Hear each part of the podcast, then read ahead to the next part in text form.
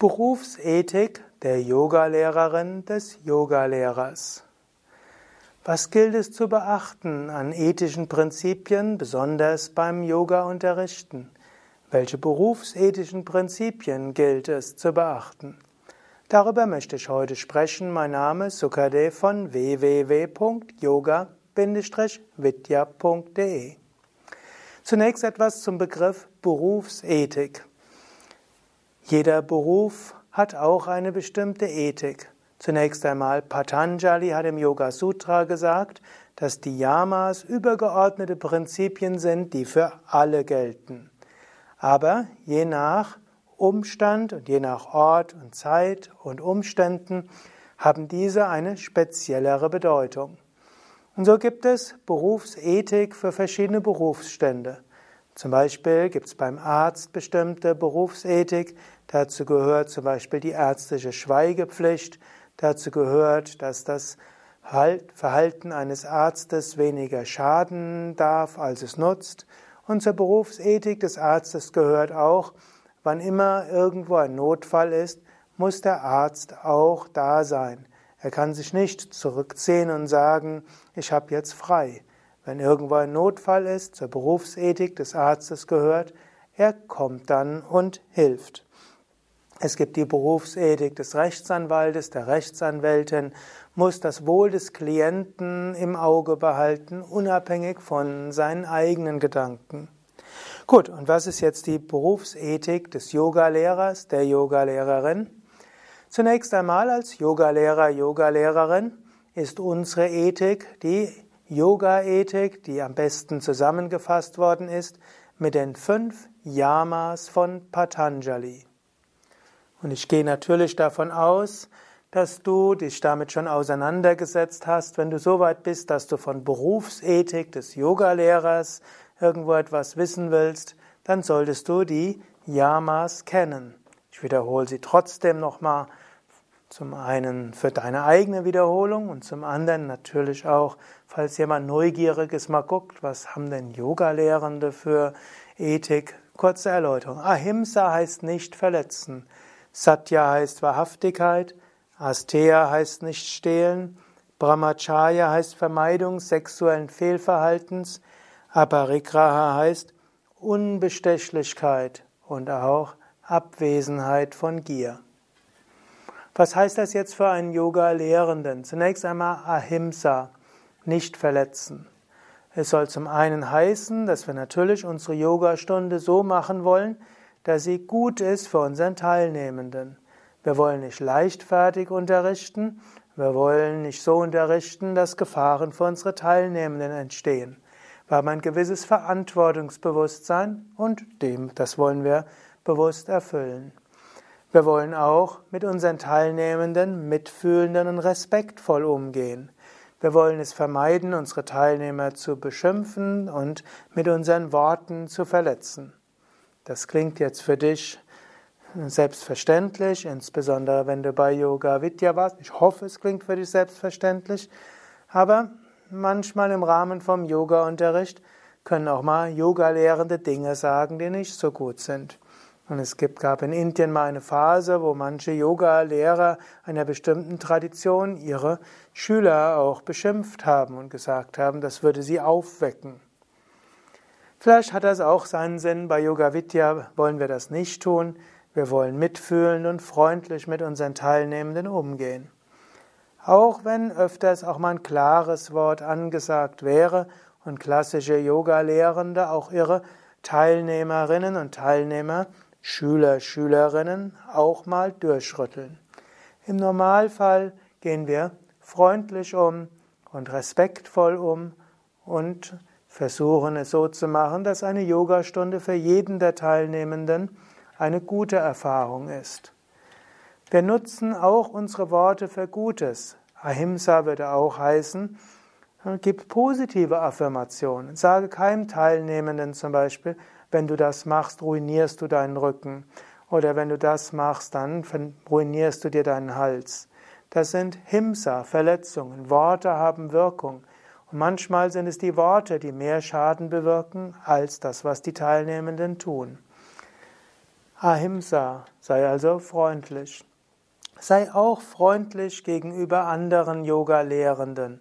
Schimpfe nicht über andere Yoga-Richtungen, mindestens nicht im konkreten Namen. Natürlich, wenn du das Gefühl hast, jemand macht wirklich etwas Unethisches, dann muss man manchmal auch etwas sagen. Aber überlege, ist das jetzt einfach nur, denkst es ist nicht ganz richtig, die Asanas gehörten anders unterrichtet, oder ist es dort jemand, der wirklich sexuelles Fehlverhalten hat, andere betrügt, belügt, etwas vorgibt, was er nicht ist. Also Ahimsa würde auch heißen, respektvoll zu sprechen über andere. Nächster Punkt ist Satya, Wahrhaftigkeit. Was heißt, behaupte nichts, von dem du weißt, dass es nicht stimmt. Hm? Also, zum Beispiel übertreibe auch nicht unbedingt die Wirkungen der Yoga-Übungen. Versprich deinen Teilnehmenden nicht etwas, was durch diese Übungen nicht erreicht werden können. Das wäre zum Beispiel Satya. Und stehe auch zu dem, was du bist. Gib nicht vor, etwas zu sein, was du nicht bist. Erzähle anderen nicht, dass du erleuchtet bist, wenn du es offensichtlich nicht bist. Oder wenn du etwas selbst erfunden hast, was du in die Yoga-Stellungen hineinbringst, dann behaupte nicht, dass das was ganz Klassisches sei, das schon seit vielen Generationen geübt wird, sondern stehe dafür, dass es in deine Intuition gekommen ist. Und wenn du etwas gelernt hast von deinem Yoga-Lehrer, Lehrerin oder von jemand anderem, dann sage, dass du es gelernt hast. Behaupte nicht, dass du das selbst entwickelt hättest. Bleibe wahrhaftig. Astea heißt nicht stehlen. Natürlich ist klar, beklaue deine Teilnehmenden nicht, heißt auch, betrüge sie nicht, heißt auch, nimm von den Teilnehmenden kein Geld. Eventuell kann es heißen, sei etwas großzügiger mit Storno-Bedingungen, als es vielleicht in deiner Broschüre steht. Eventuell etwas großzügiger sein, steht einem Yoga-Lehrenden doch relativ gut. Heißt nicht, dass du dich ausnutzen lässt. Das heißt jetzt auch nicht. Satya ist auch noch da.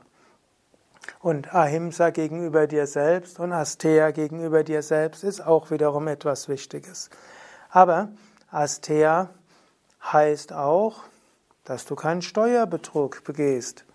Asteya, du profitierst auch davon, dass es Straßen gibt, U-Bahnen gibt und dass es ein Gesundheitssystem gibt und dass keine marodierenden Banden durch die Gegend gehen und du nicht ausgeraubt bist. Also auch hier Asteya. Asteya kann auch heißen, dass du jetzt nicht CDs und DVDs, die copyright geschützt sind, entgegen dem, der Gesetzeslage kopierst. Heißt auch, dass du dir keine Texte klaust von anderen Internetseiten und auch keine Bilder von anderen Internetseiten. Astea kann auch heißen, dass du keine Musik abspielst, die, wo das öffentliche Abspielen nicht erlaubt ist. Also Menschen, die Yoga-Musik machen, Yoga-Mantras und meditative Musik, die sind selten reich. Gönne ihnen etwas, indem du legal das abspielst. Oder wenn du meinst, ich verdiene zu wenig Geld, um noch anderen was abzugeben, dann suche nach Sachen, die eben nicht copyright geschützt sind und die frei abspielbar sind. Wie es ja letztlich alle Yoga Vidya YouTube-Videos sind und alle Podcasts von Yoga Vidya die kannst du dir ja auch runterladen und abspielen. Du könntest noch weiter überlegen, diese Ehrlichkeit und nicht stehlen. Vielleicht noch ein Wort. Das gilt natürlich insbesondere, wenn du im Rahmen eines Rechtsstaates bist. Es gab Zeiten, zum Beispiel in Zeit des Nationalsozialismus und bestimmten Zeiten in bestimmten Teilen des Ost, sogenannten Ostblocks damals, wo das Üben von Yoga verboten war und das Lehren von Yoga hätte zu Strafen geführt. Dann musste man etwas in Verborgenen machen. Und es mag auch Gründe geben, dass man manchmal sagt, Gewissen ist wichtiger als staatliche Gesetze. Aber im Namen eines Rechtsstaates hält man sich normalerweise an die Gesetze und versucht innerhalb des Rechtsstaates sich darum zu bemühen, wenn man etwas für ungerecht hält, es zu ändern. Aber gegenüber den Teilnehmern in jedem Fall Asteya, ihnen nichts wegnehmen, nichts abknöpfen, sie nicht übers Ohr hauen, sondern eher großzügig sein.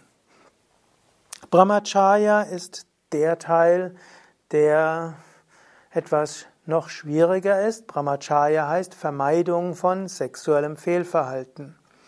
Es gab mal Phasen, diese Phasen sind glücklicherweise vorbei, wo es in Yoga-Kreisen zum Teil nicht eine große Schwierigkeit war, dass gerade männliche Yoga-Unterrichtende Frauen, weibliche Teilnehmerinnen als sexuelles Freiwild angesehen haben. Und man kann in einer Yoga-Stellung so ein bisschen was korrigieren, mit den Händen besonders zärtlich sein, zwei, drei Komplimente machen und nachher mit jemandem sprechen. Und weil im Rahmen einer Yogastunde viel Prana fließt, dann kann es passieren, dass dann Frauen auf so etwas erstmal stehen und irgendwo denken, oh, mein Yogalehrer hält mich für etwas Besonderes. Und dann führt es zu Sexualität. Und danach lässt der Yogalehrer alles fallen und die Frau ist tief enttäuscht und zum Teil leicht traumatisiert. Diese reine Erfahrung, die sie hatte in einer Yogastunde, nachher war einfach nur sexuelles Ausnutzen. Yoga-Lehrende sollten sich bewusst sein, im Rahmen eines Yoga-Unterrichts entstehen Energieverbindungen. Es entsteht eine tiefe Herzensverbindung. Es entsteht eine Prana-Verbindung. Und diese Prana-Verbindung kann schnell als Verliebtsein gedeutet werden von den Teilnehmerinnen und Teilnehmern und kann dann schnell auch im Sinne von hm, ja, Gegenübertragung auch dazu führen, dass Yoga-Lehrender, Yoga-Lehrende das plötzlich auch so spürt. Natürlich, es können auch im Yoga-Unterricht Beziehungen entstehen. Und ich kenne einige gute Beziehungen, wo inzwischen auch Kinder sind. Das Paar hat geheiratet, Familie, die entstanden ist aus einer Lehrer-Schüler-Beziehung oder mindestens Hatha, Yoga, Kursleiter und Teilnehmer oder Teilnehmerin. Das geht, das gibt's. Und umso schöner, wenn das so passiert. Natürlich die Herausforderung ist, in einer Yogastunde gibt es so ein Ungleichgewicht, der die Lehrende ist irgendwo hm, hat mehr Autorität und der, der dort liegt, hat eher weniger Autorität. Die Herausforderung dieser Beziehung wird irgendwann sein, auf gleiches Niveau zu kommen, Auge zu Auge. Das ist alles möglich, aber achte darauf, wenn du unterrichtest, dass du selbst dich ethisch verhältst und nicht deine Teilnehmenden ausnutzt. Und sei dir auch bewusst, wenn Teilnehmende plötzlich diese Augen bekommen, als ob sie in dich verliebt sind, der beste, die beste Weise wäre es zu ignorieren und so tun, als ob du es nicht siehst und zu vermeiden, zu zweit zusammen zu sein. So kommst du nicht in Versuchung und der oder die andere auch nicht. Und wenn ein Teilnehmender, eine Teilnehmende dir die unsterbliche Liebe erklärt hast, hat und du nichts spürst, wird es dann schwierig. Du musst in jedem Fall klar sagen, von meiner Seite aus nichts in der Art und halte künftig Distanz und eventuell wird es dazu führen, dass der die Teilnehmende nicht mehr bei dir sein kann oder mindestens musst du dafür sorgen, dass eine räumliche Entfernung ist, du ihn oder sie weniger korrigierst mit deinen Händen und nicht erlaubst, dir zu nahe zu rücken.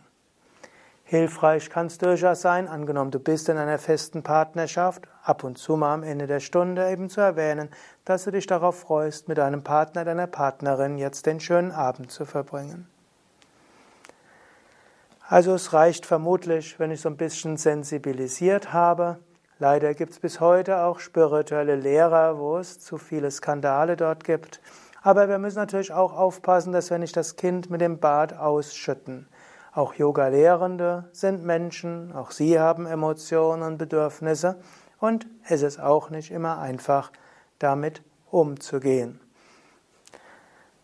Gut, also Brahmacharya, Vermeidung sexuellen Fehlverhaltens, Ausnutzen von Teilnehmenden für sexuelle Abenteuer, das gilt es zu vermeiden.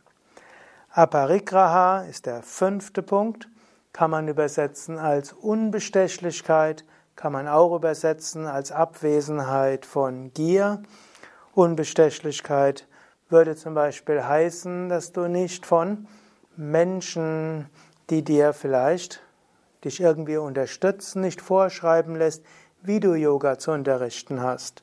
Ein Beispiel ist, dass ich tatsächlich mal von jemandem gehört hatte, irgendeine reiche Tante hatte ihr gesagt, ich zahle dir ein Yoga-Studio und ich gebe dir genügend Geld, dass du die nächsten Jahre dich nicht sorgen musst, aber keine Mantras und keine indischen Bilder im Yoga-Zentrum.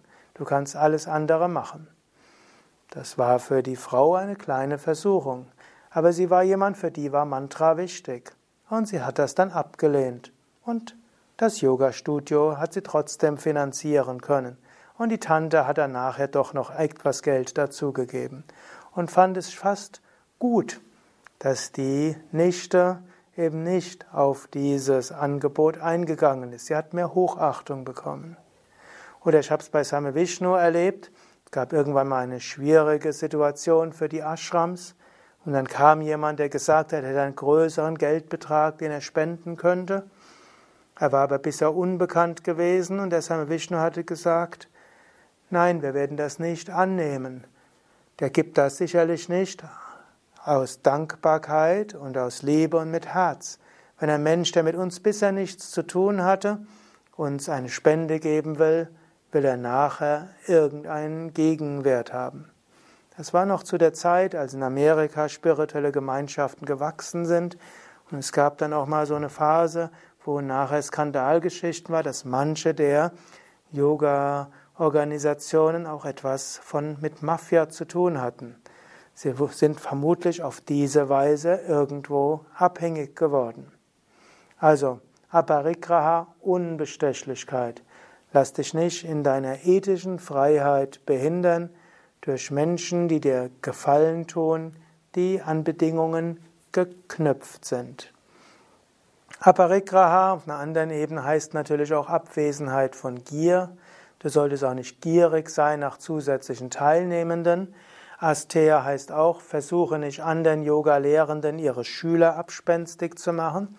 Verteile also nicht deine Broschüren vor einem anderen Yoga-Zentrum. Hänge auch nicht deine Plakate auf die Pfosten direkt vor einem anderen Yoga-Zentrum und äh, gehe mit Respekt gegenüber anderen um. Ja, das sind also einige Aspekte der Ethik des Yoga-Lehrers, der Yoga-Lehrerin. Als Yoga-Lehrende wollen wir hohe ethische Ideale haben. Wir wollen Ahimsa üben, nicht verletzen und mit Respekt und Ehrerbietung umgehen mit unseren Teilnehmenden, mit anderen spirituellen Menschen und auch mit der Gesellschaft. Wir wollen Satya üben, wir wollen wahrhaftig sein, nichts behaupten, was nicht stimmt, nichts behaupten, von dem wir insbesondere wissen, dass es nicht stimmt. Wir üben Asteya, wir wollen niemandem etwas wegnehmen, wir wollen uns insgesamt an die, ja, an das halten, was irgendwo üblich ist und niemandem übers Ohr hauen. Wir wollen eher großzügig sein als zu engstirnig. Brahmacharya, Vermeidung sexuellen Fehlverhaltens, Aparigraha, Unbestechlichkeit. Ich will schließen mit dreimal Om und vielleicht vorher noch eine Bitte. Falls du selbst etwas ergänzen willst dazu, schreib es doch in die Kommentare. Wenn du irgendwelche Vorschläge hast, was vielleicht erwähnenswert wäre für eine Berufsethik eines Yogalehrers, der Yogalehrerin, schreibe es hinein. Schreibe vielleicht nicht unbedingt hinein, was vielleicht andere Yogalehrer Schlimmes gemacht haben.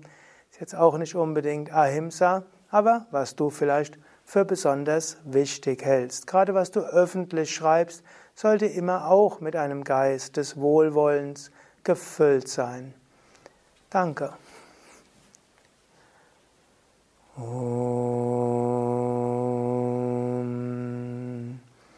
Om. Om.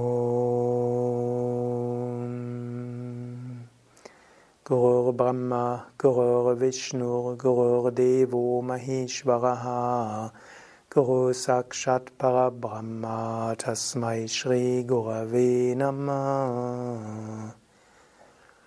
Um Shanti, Shanti, Shanti. Om Frieden, Frieden, Frieden. Om Bolo Satguru Shivananda Maharaj Ki Jai. Bolo Shivishnadevananda Maharaj Ki Jai. Das war ein Vortrag zur Berufsethik des Yoga-Lehrens. Mein Name Sukade von www.yoga-vidya.de ein Vortrag im Rahmen des Begleitmaterials zur zweijährigen Yogalehrerausbildung. Dieser Vortrag vielleicht auch wichtig für alle Yogalehrende. Mehr Informationen über Yoga, auch Yoga unterrichten und eben auch, wie du Yoga-Lehrer Aus- und Weiterbildungen besuchen kannst, auf unserer Internetseite yoga-vidya.de